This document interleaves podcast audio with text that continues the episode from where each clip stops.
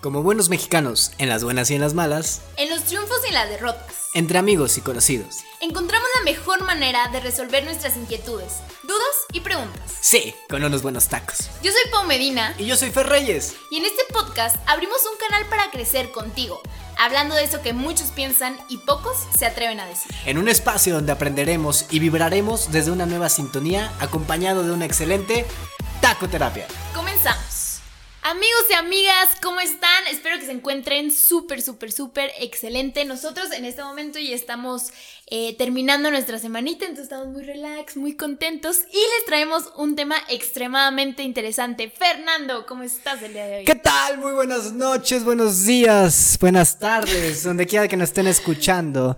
Damas y caballeros, si ustedes hoy en día, y lo estaba comentando ahorita en el live, eh, tienen alguna presión por no querer estar en la fila del banco o se quieren andar metiendo en la fila de las tortillas o en la fila del concierto, damas y caballeros, creo que tienes o puedes tener el síndrome Síndrome de Peter Peter Pan, que es el, el, el tema del día de hoy que está muy bueno, muy padre. Así que quédate a escucharnos porque vamos a hablar de este síndrome que yo creo que les va a gustar mucho. Algunos, algunos otros tal vez no tanto, Tal ¿eh? vez Tal por vez ahí les les va a decir como que chin, no me va a gustar mucho esto. Así Está que... padre porque aprenden. o sea, Sí, de- definitivamente vas a aprender mucho sobre esto y vas a identificar si tú lo tienes o no lo tienes. Exacto. Y aunque no me lo crean, es un síndrome que muchísimas personas Sí, aquí sí, y sobre todo con la cultura mexicana eh, llegamos a tener. ¿Ok? Exactamente. Entonces, así que no se sientan mal. Vale. ¿Cómo estás tú, Pau? Cuarentena activo, cuarentena, ya, ya seguimos, ya, Ya. casi vamos a acabar cuarentena. Ya casi ya. vamos a acabar cuarentena, de verdad, eso es una noticia súper, súper buena. Yo ya estoy, te juro que ya quiero salir, a donde sea, como sea. Apar- aparte Ya también necesito. Nos quedan dos días, dos días de nuestro régimen Sí. alimenticio que, Ah, ya que, traemos, que, ah, que ya habíamos, y le íbamos a poner pepinoterapia porque ya estamos así con, como, con verduras por todos lados, entonces estamos como a dos días de nuestro régimen, estamos muy felices, eso quiere decir simple y sencillamente que prontamente voy a comer unos tacos. Sí, Así Fer, que- Fer, su motivación de la semana es esa. O sea, que Pero el sí- lunes vamos a poder comer tacos. La verdad es que nos sentimos muy bien, la verdad es que sí, Sí. nos hemos sentido bastante No, bien, excelente. Nos, hem- nos vemos De bastante hecho, estaría bien. bien que un día les platicáramos. o Sí, un día, un día vamos a, a traer a, a tu papá, que es como el- Sí. el, mero mero en todo esto, para que él nos, nos hable un poquito más de esto que estamos haciendo, que es trofología. Me late, me late. Ya lo dijimos. Va que va, pues a ver, Fer, yo como que quisiera platicarles a nuestros taquito lovers y radio escuchas, radio escuchas, eh, podcast escuchas, que qué es realmente el síndrome de Peter Pan, porque sí es escuchado, o sea, realmente sí hay como ah, una asociación, pero platícanos, o sea, me gustaría que tú nos platicas qué es exactamente. Ahí les va. Eh, les voy a dar la definición primero y después lo vamos a platicar con nuestras palabras. El síndrome de Peter Pan es el conjunto de cara- características que sufre una persona que no sabe o no quiere aceptar las obligaciones propias de la madurez. no pudiendo desarrollar los roles como adulto, como padre o como pareja en alguna relación. Y eh, se espera a que su ciclo vital o el desarrollo personal, su ciclo de vida, pues tal vez Ajá. va muy desfasado con todo esto, Ok. con todo, con todo lo que él está viviendo. A nuestras palabras, a nuestras palabras, Pau. El síndrome de Peter Pan es justamente estas personas que yo lo puedo poner así, además de que están en una etapa de inmadurez, además de que no pueden superar la madurez como tal, eh, o más bien no pueden tener la, la- la madurez La como tal. Ajá. Eh, además de eso, también en ciertas etapas no quieren avanzar. Es decir, Ajá. la vida, la vida se hace a veces por etapas. Vas a la prepa, termina la prepa. Vas a la universidad, termina la universidad. Después haces una maestría, termina la maestría. Después, eh, probablemente, si quieres, te casas. Si no, tam- también no pasa nada si no te casas. Pero te vas a vivir solo. Haces ciertas etapas, ciertos ciclos. Y las personas que se desfasan con esos ciclos, se les puede decir que tienen el síndrome de Peter Pan.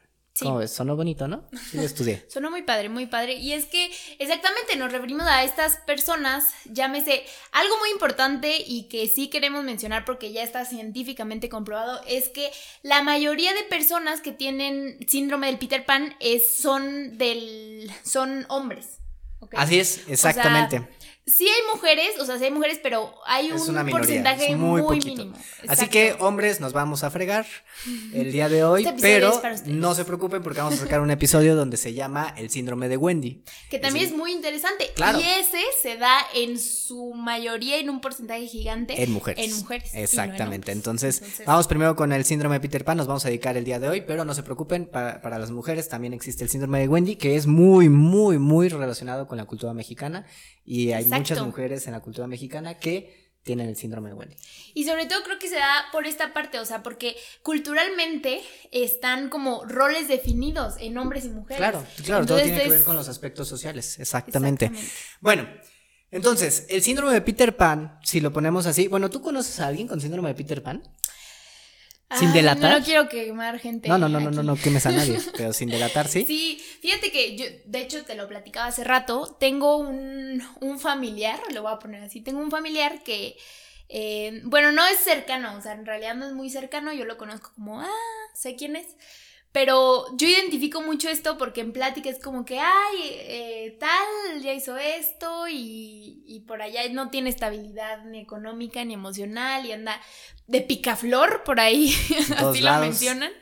Entonces, eh, no tiene algo como estable económicamente, tiene por ahí eh, varias, varios hijos, eh, por decirlo de una forma, pues regados, como que con una señora, con otra señora, con otra señora.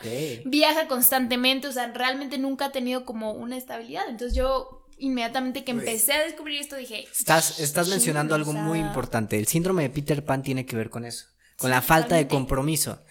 Ojo con esto, no es sentir, no es ser niño como tal. Sí tiene muchos eh, aspectos que se parecen a, lo que es un niño, pero básicamente se refiere más a la falta de compromiso y a la falta de estabilidad emocional como tal. Entonces, una persona que no puede tener una estabilidad emocional, no puede hacerse cargo de sus emociones y además no le gusta estar en un solo lado, no le gusta estar en un compromiso, por eso decía lo de la fila del banco. Tú puedes detectar en que una persona tiene un pre-síndrome de Peter Pan, aunque está cerca de, pero lo trae oculto, cuando es una persona que puede estar en una fila del banco y no, no, si está muy larga la fila del banco, no quiere estar ahí. Y se, se sale.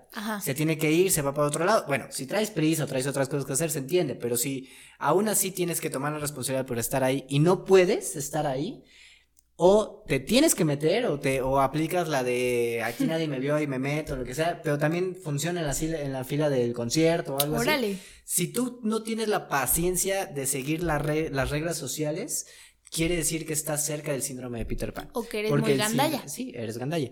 El síndrome de Peter Pan habla de eso, de que tú no puedes tener, además de que no tienes una estabilidad, tampoco puedes seguir las reglas de la sociedad.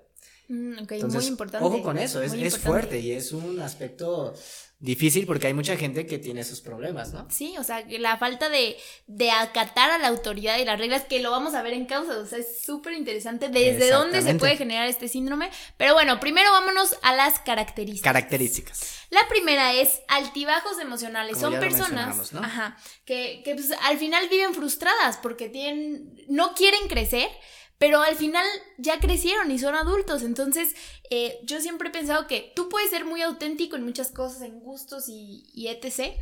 Pero hay, hay roles que tu ciclo de vida requiere, ¿no? Por ejemplo, la independencia. Exactamente. Eh, otro, otro punto muy importante, el, el punto número dos en las características, es la inmadurez generalizada.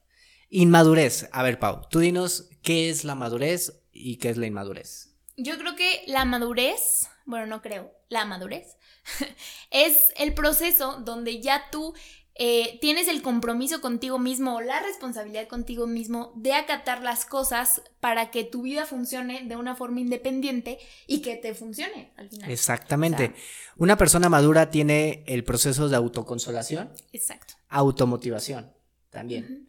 Y eh, eso, eso es muy importante porque una persona no necesitas que alguien más lo haga por ti yo no necesito que alguien vaya y me motive, pero, pero ojo con esto, no es como decir, ah, eh, llegó alguien y me motivó y me siento y ya soy inmaduro. No, no, no. Alguien puede llegar a motivarte sin ningún problema y eso está bien, pero no lo necesitas. Una persona que es inmadura necesita la automotivación, necesita la autoconsolación. necesita toda esta parte de ayudarse a sí mismo, pero como no lo puede hacer él, necesita a alguien que lo haga. Esa es la parte de inmadurez. Y la parte de madurez, bueno, pues es todo lo contrario, pero sí también tiene mucho que ver con acatar eh, la responsabilidad de tu edad. Claro. También. Porque tenemos edad, tenemos una edad cronológica. Ojo con esto. Cuando estábamos investigando, el tema lo hablan mucho las personas de la generación X. Personas entre 35 y 45 años, ¿no? 50 años. Entonces, ellos hablan que hay una edad en la que tú tienes que dejar tu casa, hay una edad en la que tienes que salir, eh, independizarte de tus papás y todo, pero esto ha ido cambiando en esta fecha. Porque al final del día, para nosotros los millennials, ya ha sido totalmente difícil con cuestiones económicas. No es que no te quieras salir, es que no puedes salirte. Porque te tienes que salir con roomies, te tienes que salir, y si te sales es tal vez porque tus papás te están ayudando a pagar una casa o un depa o algo así.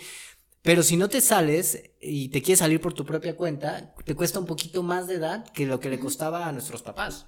O hasta culturalmente, o sea, hay, yo conozco a, a, chavos, así que ya están grandes, que ya están como en la edad donde ya están buscando su independencia total, pero dicen, ¿sabes qué? No, o sea, yo me espero hasta mis 30, yo me espero hasta mis 31, que ya, no sé, ya tengo un trabajo estable, que ya, o sea, hasta culturalmente en, nuestra época, o sea, como que... No sí, como pasa exactamente, pero y además de cultural, no se puede.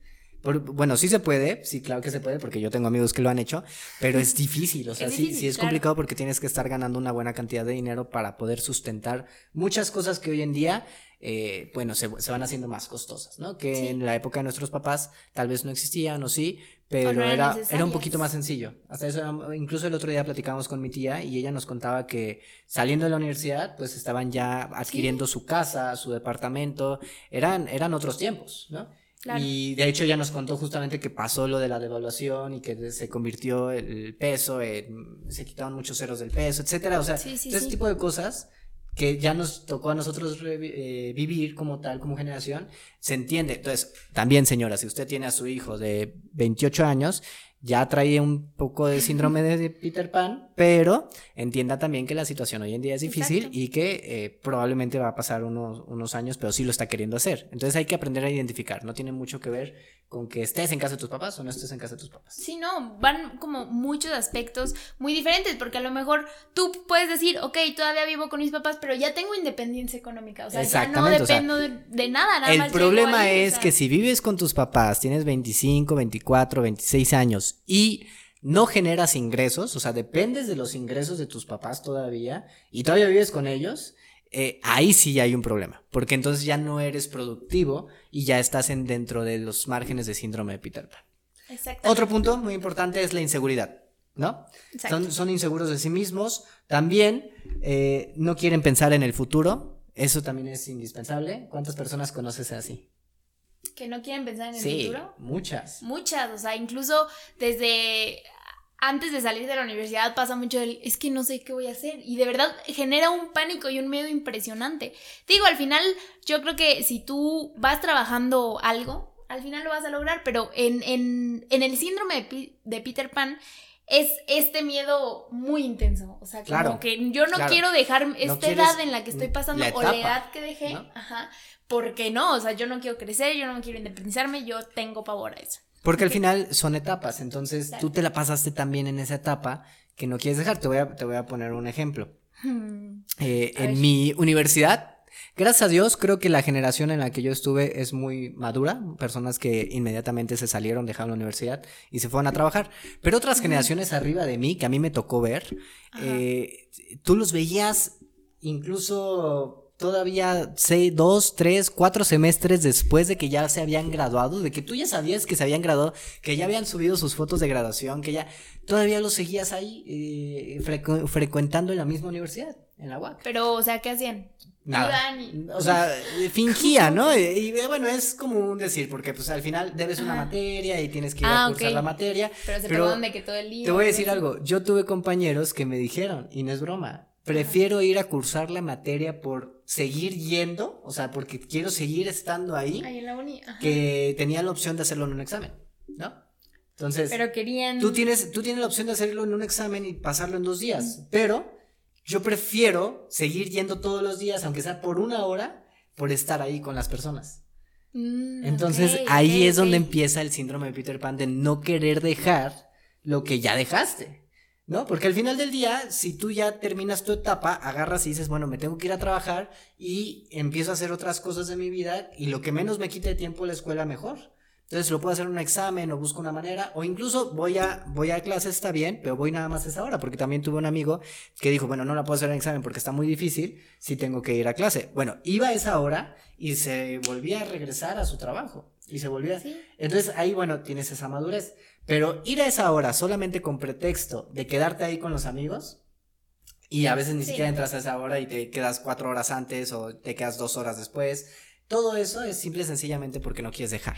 No quieres dejar esa etapa. Entonces, mucho cuidado porque al final del día, este síndrome eh, sí te puede causar, alcanzar, y, dejar que no, no, sigas con esa etapa. Sí, porque al final estás de acuerdo que a todos en algún punto nos cuesta, o sea, nos cuesta dar el salto y cerrar un ciclo de, de etapa. Claro. Y dices, no manches, o sea, la neta es que yo sí quiero seguir yendo a la uni, yo extraño muchísimo esta parte o cuando saliste de la prepa o lo que sea, pero al final es un salto que tienes que hacer. O sea, sí o sí, te va a doler, claro que sí, lo vas a sufrir, quizá, lo vas a extrañar, por supuesto, pero al final son esos saltos que pues, tienes que dar. Y, ese es el punto en donde tú identificas qué tanto te dolió y qué tanto lo extrañas. Porque definitivamente, de que lo extrañas, lo extrañas, como dices. Pero la verdad es que yo en lo personal, en el momento que yo dejé la escuela y me empecé a dedicar a mis cosas y empecé a trabajar y empecé a tener más tiempo porque la escuela me, me está eh, retirando ese tiempo, Vaya, o sea, yo me sentí muy bien conmigo mismo y no lo extrañé en absoluto. O sea, extrañé un poquito al principio y después dije, ya, qué, qué felicidad, ¿no? O sea, qué a gusto. Pero hay personas que se, se aferran a no salir. Y esto por poner un ejemplo, la escuela, ¿no? Pero hay en N cantidad de proyectos que tú te puedas dedicar que es lo mismo. Que tampoco quieres dejar o soltar ese proyecto. Llámese el proyecto que tú quieras. Muy bien, la siguiente es la irresponsabilidad. Dado que no quieres crecer, dado que no estás dispuesto a tomar este rol de adulto y persona responsable, pues obviamente haces todo y el universo conspira para que seas una persona irresponsable, para que no pagues tus cuentas, para que falles en ciertas cosas, para que tu vida sea una irresponsabilidad total. Eso es muy importante. Exactamente. También otra es que exageran los logros. El típico hermano, brother, que de repente dice, no manches, o sea, acabo de ganar un campeonato eh, de fútbol y foto en Instagram. Eh, bueno, no, 10 fotos en Instagram, 10 fotos en Facebook, video del trofeo, video de tú con tus papás y video de yo con, o sea, como una exageración total de que acabo de tener un triunfo, ¿no? Está bien, se vale festejar los triunfos, se vale subirlo a redes sociales, eso está, estamos de acuerdo que está bien, pero, de repente ya, es un nivel como... ya es exagerado, o sea, de que incluso días después sigues hablando del triunfo y sigues mencionando, o no, te, ¿no te ha pasado que conoces a esta gente, exacto, estas personas que, que te van y te cuentan la, la vez que yo fui campeón, Uy, no, éramos pero buenísimos. Claro, no me dolía la rodilla tanto. O sea, ahorita sí traigo estos clavos en la rodilla, pero cuando no los traía, no, ser campeón era facilísimo. Yo me acuerdo con los chavos, así que. Sí, sí, sí, pasa. Eso, recordar todo eso también quiere decir que sigues ahí. Entonces, ojo con eso porque también puede ser algo que te indique el síndrome de Peter Pan. Nada más por paréntesis quiere todas las características que estamos mencionando, no necesariamente las tienes que tener todas. Puedes tener alguna que otra para identificar que tienes este síndrome de Peter Pan. O que alguien en tu círculo. O si las puedes tener todas y sí tienes que ir ya inmediatamente a terapia. o sea, apaga el podcast y vete a terapia. Déjalo así. De hecho, se acaba de conectar una amiga que tuya que es psicóloga, entonces sí, Andrea. Yo ahorita se la recomiendo. Muy bien. Eh, baja tolerancia a la frustración. ¿Qué hablo con esto? Pues obviamente que, eh, que fracasen en algún aspecto no lo toleran. O sea, y obviamente, dado que tienen baja tolerancia, van a hacer lo posible por no fracasar. E incluso no arriesgarse a hacer ciertas cosas. Porque el riesgo de fracasar eh, siempre que emprendes algo, que haces algo, es súper latente. Entonces también se privan de hacer muchas cosas por esta baja tolerancia. Muy bien. Ok. Siguiente. El siguiente punto es, intentan conseguir las cosas sin grandes esfuerzos. ¿Te suena? sí, sí me suena. ¿A quién conoces así? Pues yo creo que de repente Fer me está orillando a que queme gente y no lo voy a hacer. No, no, no, no quemes este gente, obviamente no, quemes gente. pues fíjate que no, no identifico a alguien como tal, pero ciertamente incluso hablábamos de que nuestra generación tiende a querer las, las cosas muy fáciles. Claro. O sea, claro, claro. Como eh, ya tenemos todo a la mano, o sea, el esfuerzo que implicaría el hacer algo grande, muchas veces le dudamos. Exactamente, que esto tiene que ver una con las causas que ahorita vamos a mencionar, pero obviamente si el, hacen una carrera, por ejemplo, concursan todos los niños y a todos los niños se les da medalla de primer lugar, inmediatamente tú estás eh, quitándole la manera de frustración a ese niño. Porque el niño si perdió y quedó en último, tiene que sentir también ese, esa pérdida, tiene que ser, tolerante a la frustración. Y cuando tú como persona evitas esa frustración, le estás haciendo también un daño a ese niño, porque pues, ese niño es parte de su crecimiento. O sea, no está mal perder, no tiene nada de malo perder. Pero evitar que, que se sienta derrotado, Sí. Eso sí, hasta cierto punto, y lo vimos en las causas, puede empezar a generar esto de síndrome de Peter Pan. Fíjate que muchas veces mis papás se enojan conmigo, porque a veces mi hermano, como ya lo he dicho, tiene tres años y medio, tres y medio. Entonces, me encanta jugar con él. Yo cada vez que voy a visitarlo o él viene acá, eh, jugamos. Entonces, muchas veces jugamos juegos en los que ah, es de correr o es. Y evidentemente a veces le gano. A veces me dejo ganar, pero a veces le gano. Entonces él se frustra de una forma. Bueno, pero para que lo sepan, Paula eh, es muy competitiva. Entonces el otro día. El otro día pateó a su hermano con tal de él ganar. Ella ganar, de que ganara. ¿Sí o no? Acéptalo. Sí, sí, sí, sí. Les juro que hicieron, Hicieron una carrerita, hicieron una carrerita y le puso el pie y lo aventó y dijo, y ella ganó. Entonces, así es como funciona Paula. Ay, sí, sí, tú también no te pases la neta. Pero bueno, sí ganaste. Tienes toda la razón. El punto es ganar, ¿no? no, entonces, muchas veces mi papá dijo, ay, pues déjalo que siempre gane. Y yo le dije, en él. O sea, también tiene que aprender que, no pasa nada. Claro. Sí, que no pasa nada. Incluso yo le digo, hey, o sea, entonces hazle más o esfuérzate más. O yo, yo soy mucho de decirle eso. O sea, no, a ver, párate y lo vamos a volver a hacer y todo. Entonces, eso también está padre. No digo que sea la mejor forma, porque en final es mi hermano, pero está chido eso. Claro, la derrota es, es importante. Eh, incluso ayer, hace ratito vino mi sobrino y estábamos jugando con él. Entonces lo pusimos a competir contra Kiara, contra nuestro perrito. Eh, eh, eso se escuchó muy mal. No pregunten por qué, eso no, no, interesa. Pero el chiste es que nos pusimos a competir porque pues, estábamos echando la flojera en la banca. Y entonces pusimos a competir a mi primo contra Kiara y obviamente Kiara pues iba a ganar en todas. Entonces le dimos como alguna ventaja y todo. Sí, sí. Y el momento en donde él logró ganar, porque perdía todas, él, él se regresaba, pero frustrado, ¿no? Pero al final, en el momento en donde él ganaba, él ya se sentía aliviado y obviamente ahí festejábamos. Era de que, wow, incluso gritábamos y todo, para que él también sintiera la emoción de lo que se siente ganar. ¿no? Pero también no pasa nada si perdía y él debía de entender que también pues había alguien más rápido que él y no pasaba nada. Sí. No, los poníamos a competir a perseguir la pelota. Pero, ¿Qué van a pensar? para los dos, es divertido. Bueno, Muy bien. Eh, ¿Qué otra? Ah, eh, son narcisistas también. Narcisistas, eso es muy importante. Y son egoístas, viene junto con pegado, ¿no? Exacto. Y también egocéntricos. O sea, también viene con eso de que exageran son muy egocéntricos y muchas veces como que es too much. O sea, sí está bien que tengas logros, que hagas cosas fregonas en la vida, que te lo aplaudan también está bien, pero tranquilo. Y además de todo, no les gusta saltar de etapa. Hablábamos de lo, de lo de la universidad, ¿no? Imagínate cuando dejas la universidad, pero eh, bueno, incluso en la universidad yo he visto personas que estudian una maestría solamente por seguir en la universidad. Imagina. Eh, ojo con esto. Tengo amistades y que yo las admiro muchísimo que estudian una maestría porque la neta son unos fregones. O sea, de, de verdad. Y lo hacen por, con, con, conocimiento de causa porque quieren desarrollarse y crecer. Eso sí, no hay problema. Pero hay otros que no lo, o sea, lo siguen haciendo simple y sencillamente por no querer dejar la etapa de la universidad.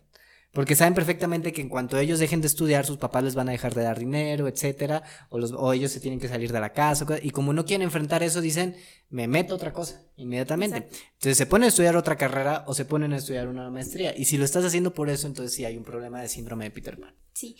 Y también, eh, hablando ya de, de la siguiente etapa, que es como ya un adulto en sí, se puede dar mucho en adultos que no quieren, por ejemplo, tener una relación formal, que no les gusta un compromiso. el compromiso, exacto, que eh, tener ya como una familia les, les causa un problema gigante, o sea, porque inconscientemente... Justo lo veíamos ahorita, ¿no? ¿Te puedes enamorar? La pregunta es, ¿te puedes enamorar de alguien con síndrome de Peter Pan, Claro que sí. ¿Sí? ¿Y qué va a pasar? Pues eventualmente, y esto sí eh, tiene base psicológica, normalmente son las Wendy's las que se enamoran de los Peter Pan. O sea, Exactamente. yo como Peter Pan requiero protección porque tengo esta parte de inmadurez, esta parte infantil. Entonces yo como Wendy, las Wendy son esas típicas de que yo te voy a proteger ante todo. Yo quiero que estés bajo mi control porque al final es control, pero te voy a resolver la vida. Entonces estas dos partes se encuentran y son patrones simplemente. Y regresando justamente a eso, eh, el problema de andar con alguien de síndrome de Peter Pan es que esa persona que tenga síndrome de Peter Pan al final eh, va a volar, ¿no? Como, como Peter Pan, como en la caricatura Peter Pan se tenía que regresar al país de nunca jamás. Así va a ser. Entonces tú puedes andar con un Peter Pan, sí, pero también debes de saber que ese Peter Pan tarde que temprano se va a tener que ir. Porque es su naturaleza. Si tú tienes el síndrome de Peter Pan, tu naturaleza es ir sa- saliendo del compromiso, sal- saltar hacia otro lado. Entonces, ojo con eso. Si tú eres una persona inestable, que también chécate y chécate, mídete, muévete, ¿no? Es, es como importante también autoanalizarse y decir, tal vez sí lo tengo. Si eres una persona que no puede soportar estar mucho tiempo en una relación, y que no puede tener sí, esa estabilidad, porque tú dices, ah, es que son ellas, son ellas las, las que se pasan de lanza. Sí, carnal, pero tú llevas 18, 18 relaciones que no has logrado consolidar un- una relación estable.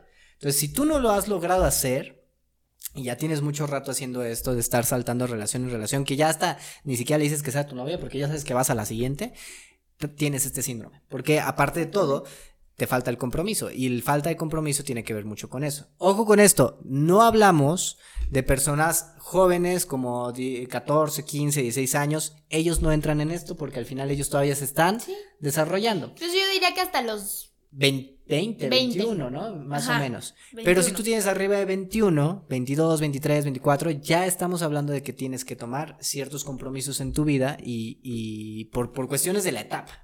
Ahora, justamente tú que estás en tu casa y estás diciendo, nah, no te pases, si la vida solo hay una, ¿no? Y hay que vivirla. Si eres de esos, si eres de esos, también estás justo justificando esta parte del síndrome Sí, de Peter Pan. sí, sí, sí. Porque una de las justificaciones principales de que tengas el síndrome de Peter Pan es eso. Decir, vida solo hay una y YOLO, ¿no? O sea, hay que... para yo lo he solo se vive una vez. Solo se vive una vez. Este... eh, Hay, hay que vivir solo una vez, hay que vivir al máximo y la vida te va a ir dando todo. Entonces, puede que sí y que tengas suerte, pero al final del día, la misma sociedad, o más bien de tu misma edad cronológica, te va marcando ciertas etapas que tienes que ir viviendo Exacto. conforme tu edad. No hay un, no hay algo para, específico para cierta edad, eso sí es, estoy de acuerdo con eso. O sea, tú no puedes decir a los 26 si no te has casado ya valiste, eso está mal. Pero sí debes de entender que hasta cierta edad eh, ya estás saltando de etapa. Te voy a poner un ejemplo muy sencillo. A ver, venga. Los chavos rucos que van al antro, ¿no? Ay, sí. Si tú me estás escuchando en este momento y tienes más de 30 años, por favor, no vayas ya a los antros. Sí, Por favor. Bueno, hay depende más antro, pues hay antros para ellos, ¿no? Sí, hay antros. Claro, ya o sea, serían bares, un día, un día yo estaba hablando de este tema en una, en, en, en radio, yo estaba hablando en radio junto con dos personas, eh, pues algo mayores, ya mayores que yo, Ok. de 30, 35, 36 años. Entonces cuando empiezo a decir, y las personas de 35 que van a los antros, luego, luego se dijeron, ¿qué, qué, qué, qué, qué? ¿Por qué? ¿Qué te pasa, no? O sea, se me pusieron al tiro. Pero, eh, eh, bueno, yo me refería a esto, que tú y yo hemos ido a un antro Sí. y estamos en el antro y vemos en una barra literalmente a tres, cuatro, cinco hombres mayores de 35, 40 años que te están viendo nada más, observando al, al joven cómo baila, cómo se ajá. divierte. Bueno, obviamente no observan al joven, observan a la, a la, a la niña, A ¿no? las señoritas. Pero eh, este, este problema es eso, no querer soltar tu etapa y seguir metiéndote en otras etapas que no, Que ya no no, te te corresponden. corresponden. Claro que hay antros y bailes y cosas que hacer para personas de tu edad, pero no quieres ir a esas, quieres ir a donde están los otros de tu edad, los otros que no son de tu edad, para desfasarte, ¿no? Ajá. Para sentirte en este síndrome de todavía soy joven, todavía quiero ser joven. Además, otra cosa que te puedes dar cuenta de, ok, tendré o no el síndrome de Peter Pan, es que en toda tu vida, en todas las áreas, se da un común denominador, que es alguno o varios de todos los aspectos que ya dijimos. También, por ejemplo, en el trabajo se da mucho, que no puedan estar en- estables en un trabajo, incluso la ropa en que, con la que se visten. Yo les juro, estoy 100% de acuerdo que, que tus gustos siempre pueden ser tus gustos. Pero también ya un señor que a lo mejor tiene un puesto de gerente en una buena empresa, pues no se va a ir con una playera de Pokémon, porque pues ahí sí no... y no estoy hablando de Tifer. ¿Por qué? ¿Por qué no puedo traer una playera? Sí, no, porque ya eh, su trabajo, el rol de vida ya requiere otras cosas. Entonces, Claro. hasta esto influye, fíjense. Exactamente. A ver, las causas. ¿Qué, ¿Qué es lo que puede ocasionar el síndrome de Peter Pan? Primero que nada, se ocasiona en la infancia, ¿ok? Eh, En la infancia, en la adolescencia un poquito, pero sobre todo es muy importante que uno como papá, cuando ya tiene a sus hijos y están chiquitos, eh, ponga mucha atención en estas cosas que vamos a decir, porque ahí es donde tú le puedes generar a tu hijo un síndrome de Peter Pan. Entonces, ya vamos a quitar de hablar con los señores de 35 años, porque estamos dirigiendo esto hacia ellos, y vamos a hablar ahora con las mamás y los papás que tienen hijos de 2, 3, 4, 5, 7, 8, 10 años. Ahorita es muy importante que entiendan esto porque al final del día ustedes son eh, pueden ayudar mucho, ¿no? A, a sus hijos a crecer de una manera saludable o también les pueden estar ustedes mismos creando el síndrome de Peter Pan sin darse cuenta. Aquí hay dos cosas importantes que de hecho son muy contrarias y que pueden generar el mismo resultado que es tener un, un hijo con síndrome de Peter Pan. La primera es que tienen una educación demasiado permisiva. ¿Qué quiere decir esto? Que durante su infancia no había reglas, no había como un estate quieto, no había responsabilidades y no había exigencias. ¿Por qué? Porque todo esto va formando un carácter y va formando una no sumisión, pero sí respeto y responsabilidad. Entonces tú tienes Claro. que crecer como con ciertas reglas, simplemente porque vas a crecer en una sociedad donde ya hay reglas establecidas que, que te van a ayudar a una sana convivencia, ¿no? Simplemente. Fíjate, eso es muy importante porque lo estamos viviendo hoy en día. O sea, eh, yo a veces veo a mi sobrino que ya no me quiere dar el celular. O sea, le presto el celular para jugar o algo así. Y le digo, ya, o sea, ya se acabó tu tiempo de juego, tienes que sentarte a comer. Y hace el movimiento de, de evitar que se lo quite, ¿no? Entonces agarro y digo, no, no, no, no, no, no, no. Y ya, se lo, se lo logro quitar. Pero él debe de entender. Ahora, hay papás Claro. que agarran y dicen, bueno, ya quédate un rato más, ¿no? y al rato comes. Y le das, le das esos ciertos permisos que ellos van entendiendo y van diciendo, pues ya agarré, ya le agarré la medida a mis papás, ¿no? Sí, y ya puedo hacer lo que sea, porque Incluso, no tengo reglas. y no pelan, no hacen caso. Eso es muy importante, que tú les dices una, dos, tres, cuatro, cinco, seis, y el niño Sí, ni al ni- caso. no, no te pela, no te hace caso. no- Y entonces esta falta de autoridad, pues al final del día, es, son, son, es de lo que va convirtiendo este síndrome de Peter Pan y puede ser consecuencia a, a largo plazo, ¿no? Exacto. Y junto con esto es que los padres ceden con facilidad a las demandas de sus hijos. O sea, está bien, yo, yo soy de la idea de que tú puedes ser como un padre o una madre como medio light. O sea, a veces ceder, a veces no. Pero si es demasiado permisivo, si cedes ante todo, pues obviamente no se le va a formar ni siquiera una cultura de respeto ni responsabilidad, como ya lo mencioné. Entonces, el niño va a crecer con, ah, voy a hacer lo que se me antoje. Y cuando me llegue la responsabilidad, el respeto y todo lo que engloba ser un adulto mayor, no lo voy a hacer. Porque no me eduqué así. ¿Ok? Y otra, otro punto muy importante es que los padres, en este aspecto, ceden muy fácil a los caprichos del niño, ¿no? A todo lo que el niño dice y todo lo que el niño pide. Claro que sí, hijo. Claro que sí, o sea, porque, y, y qué bendición, ¿no? Que tú puedas como papá decirle que sí a todo a tu hijo. Eso yo creo que es una de las cosas más hermosas del mundo. Pero al final, ceder a todo lo que él pide y ceder a todos los caprichos hasta cierto punto ocasiona esto.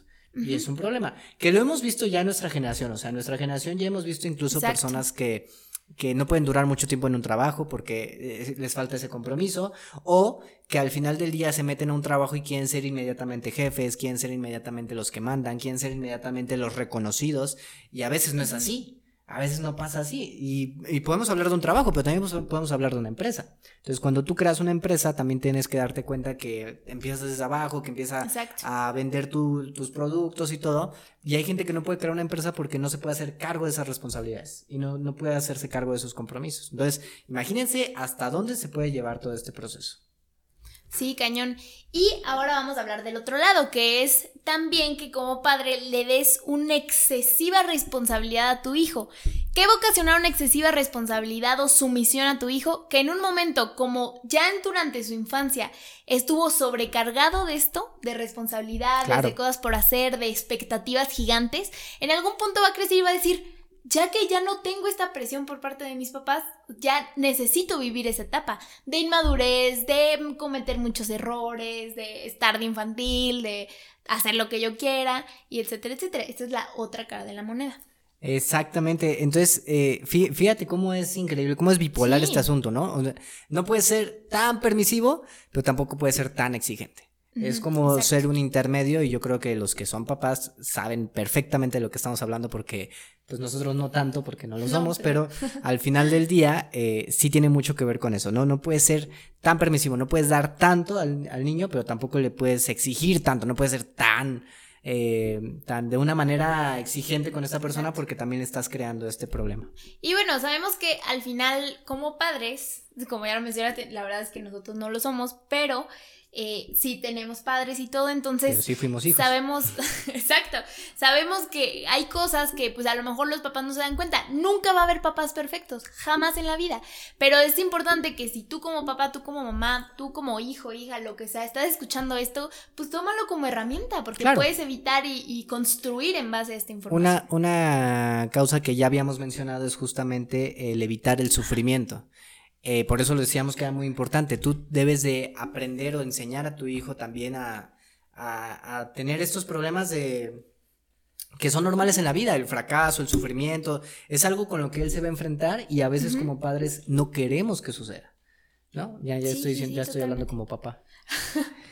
Pero sí, o sea, claro, tú ves a tu hijo, yo lo, yo lo veo con mi sobrino, que no tiene, yo sé que no es mi hijo como tal, pero lo amo demasiado.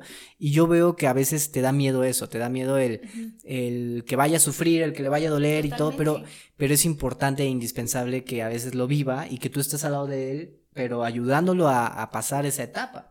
Porque también evitar que la viva va, va a haber un problema, ¿no? Sí. Por otra parte, ¿en dónde vamos? La excesiva intervención de los padres para evitar el sufrimiento. Es esto mismo que hablas. Y, esto viene muy relacionado al siguiente, que es la sobreprotección familiar. O sea, está bien, son, son seres pequeños que cuando nacen quieres que nada les pase en la vida, o sea, que, todo sea perfecto, pero además la sobreprotección pues crea patrones muy, muy pesados para los niños.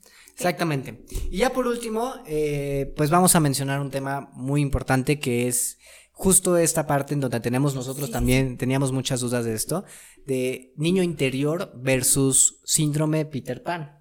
Porque eh, obviamente cuando estamos hablando del síndrome de Peter Pan, pues te llegan muchas dudas porque todo, obviamente toda la, rama de desarrollo personal te dice que tú tengas eh, tu niño interior vivo, ¿no, Pau? O sea, que tu niño interior, y Pau es perfecta y, excelente en esto, porque le gusta mucho este tema, pero el, el tener el niño interior vivo es muy importante. Muy importante, sin embargo, ¿qué hay de diferencia entre tener tu niño interior y el síndrome de Peter Pan? Yo siento que cuando tú contactas o tienes este vínculo muy fuerte con tu niño interior, no es una relación que te afecte. Al final, el, tener a tu niño interior es, me acuerdo de los sueños que tenía, estoy en conexión con esa parte infantil, que al final es hermosa y es padrísima porque es inocente, porque nos lleva a la simplicidad, porque nos lleva a esa inocencia de pureza, o sea, de conciencia, de entender, porque al final, si tú observas a un niño, es totalmente una cosa hermosa. Crece y nosotros como adultos lo vamos por ahí corrompiendo, va aprendiendo, va creando, pero al final el niño interior es algo padrísimo. Pero esta relación no tiene por qué afectar. Esta relación no te hace irresponsable, no te hace que cometas errores, o sea, nada de esto. En cambio, el síndrome sí. El síndrome dice, no, espérame, porque si soy el síndrome de Peter Pan, te voy a joder. O sea, no vas a tener buenas relaciones, tus trabajos van a ser malos, o sea, todo esto, ¿sabes? ¿Qué otra eh, cosa nos pudieras decir? El, para mí el niño interior es indispensable estarlo manteniendo. Ojo con esto, es que confundimos mucho porque seguramente ahorita de repente puedes llegar a pensar y decir, ah, pues entonces tengo a, mi amigo, mi hijo o un primo que se la pasa jugando videojuegos ahorita en cuarentena todo el día, él trae el síndrome de Peter Pan, ¿no? Y no, puede que no, o sea, pues, defendiendo a mis amigos. Defendiendo a ella. Defendiendo a mí y a mis amigos que nos la pasamos jugando videojuegos.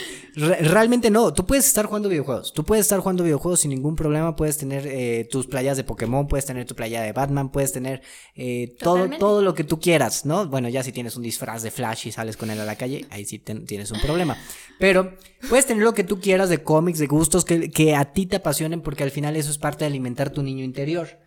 Sin embargo, el problema se convierte cuando tú no tomas responsabilidad y no estás, eh, tal vez ya tienes 25 años, 24, 26 años, que es la etapa en donde ya tienes como acceso a comprar todos estos videojuegos, pero no estás aportando nada económicamente. Entonces, sigo viviendo con mis papás, pero no, no soy capaz de pagar algo. ¿no? De, de, la misma casa. No soy capaz de tomar la responsabilidad de estar cubriendo ciertas cosas que, que son ya parte de una responsabilidad de que si, bueno, sigues decidiendo vivir ahí con tus padres, no tienes ningún problema porque se entiende que ahorita la situación está difícil y no hay, no hay tanto chance. Pero mínimo que estás haciendo algo por abarcar eh, estos, estas responsabilidades que ya te corresponden porque ya estás en una edad para poder producir y generar un ingreso y estar cubriendo ayudando, ¿no? Al, al, vínculo, ya sea que tus papás y tu mamá, bueno, tu papá y tu mamá tengan todo para pagar, aún así tú ofreces algo. En el momento que tú, eh, tanto económicamente como emocionalmente, no estás disponible para apoyar en esos aspectos y solamente te enfocas en un videojuego, entonces sí estás en el síndrome de Peter Pan. Pero si sí lo estás haciendo, tienes todo el chance. Incluso si eres un padre de familia, si, si, y tienes tu, tu afán por tener tus videojuegos, pero estás llevando tus responsabilidades a la casa y estás cubriendo todas tus responsabilidades como padre de familia, no hay ningún problema. Puedes tener eh, esto sin tener el síndrome de Peter Pan. Exacto. Y al final, pues yo siempre he pensado que el niño interior es una herramienta increíble para conseguir lo que quieres y para tener una vida plena. Exactamente. O sea, entonces, el síndrome obviamente es todo lo contrario. Hay que saber identificarlo. Y consejo de la vida, contacten con su niño interior. Es algo realmente y, hermoso. Y, realmente contacten. Ese es el, el punto. Porque uno puede decir, ah, sí, sí lo sí lo tengo ahí, ¿no? Pero. Sí, no. Pero no, sí, diario. Es que esto es de diario. Diario date un rato que te gustaba hacer de niño y que lo puedes seguir haciendo sin ningún problema. Entonces, es, es parte de mantener vivo tu niño interior porque a veces con escuela, con trabajo, con muchas cosas nos olvidamos de esto que es muy importante y mantener el niño interior vivo te ayuda también a mantenerte joven. Sí, y no solo hablamos en cuanto a niño interior, deberíamos hacer un capítulo de niño interior. Sí, e, es, que lo puedes hacer de, de mil maneras. muy chido. Y, ya lo hablaremos en un punto, pero es más, con el que estés en tu casa metido, ya sea tu hermano, tu primo, tu abuelo, con quien sea, bueno, tu abuelo no, pero tu mamá o tu papá, hasta una guerra de almohadas, ¿no? O sea, de repente que le empieza a dar almohadazos allá a la persona de que tienes al lado, eso ayuda a revivir ese niño interior. Entonces, no tiene nada de malo. Y yo creo que a lo mejor sí, o sea, la parte de los juegos es algo padrísimo y esencial, pero contactar con tu niño interior y lo vas a hacer con tu señora que está ahí en casita. La señora que está en casa. También es recordar todo eso que, que nos hacía vibrar de niños, recordar esa sencillez, recordar eh, esa emoción. Yo, a mí me encanta el sentido del asombro por cualquier cosa, de ver el cielo, de si ves un perro, wow, un perrillo, o sea, eso también es contactar. Y esas son cosas tan simples, pero al final sí estás contactando con esa inocencia, esa parte padrísima. Y, ya está. Pues, nos vamos, nos vamos. Exactamente. Eh, hasta aquí, eh, Síndrome de Peter Pan. Espero que les haya gustado el programa. Pau, ¿algo que quieras comentarle aquí a la audiencia antes de irnos? Pues eh, nada, o sea, es un tema muy padre. Si tú lo tienes, si alguien lo tiene, está muy padre. Yo siempre he pensado que que las críticas constructivas, el, hablar un diálogo padre, pues puede, puede hacer que, y, no sé, evolucione. de cabe destacar, no lo habíamos mencionado, pero cabe destacar que al ser un síndrome, bueno, no es un, no es como tal algo que tengas que ir al psiquiatra o algo así, pero sí con un psicólogo sí lo puedes llegar a tratar sin ningún problema yendo a terapia. Ellos son los especialistas, porque los psicólogos pues sí estudian para eso. Eh, se tiene mucho esta confusión, ¿no? A veces de que un coach, un psicólogo, en este caso es muy importante un, un psicólogo. Un coach es alguien que te ayuda a, a, generar tus metas, ¿no? Pero no es un psicólogo. Y en este caso, que es un síndrome de Peter Pan, sí es ir a terapia y estar con un psicólogo, ¿vale? Sí. Para que no se vayan a confundir ahí en casita. Eh, y bueno, pues al final del día, disfruten mucho, pásenla bonito, disfruten esta parte también de su niño interior que es indispensable. Ya tenemos invitado para el siguiente capítulo, ya lo estamos agendando, ya con todas las medidas de, sanitación. Eh, eh, disponibles sin, ningún problema. Esperemos que sí no haya ningún problema, ¿verdad, Pau? Esperemos, esperemos. Eh, ya vamos a tener a estas, a estas personitas, estos invitados, así que espero que lo, que lo vayan a disfrutar y vamos a seguir dando contenido. Acuérdense que los miércoles está, ah, estamos en la página de Fundación Tierra Negra, los miércoles a las 7 y los viernes a las 8. Y si no, nos pueden encontrar en YouTube, Spotify, Instagram, Twitter, Facebook, en cualquiera de esas redes sociales como Tacoterapia Podcast. Así que muchísimas gracias, compartan si les gustó, si no les gustó, pues cállense, no os digan nada, no pongan nada. Nos vemos la siguiente. Tacoterapia.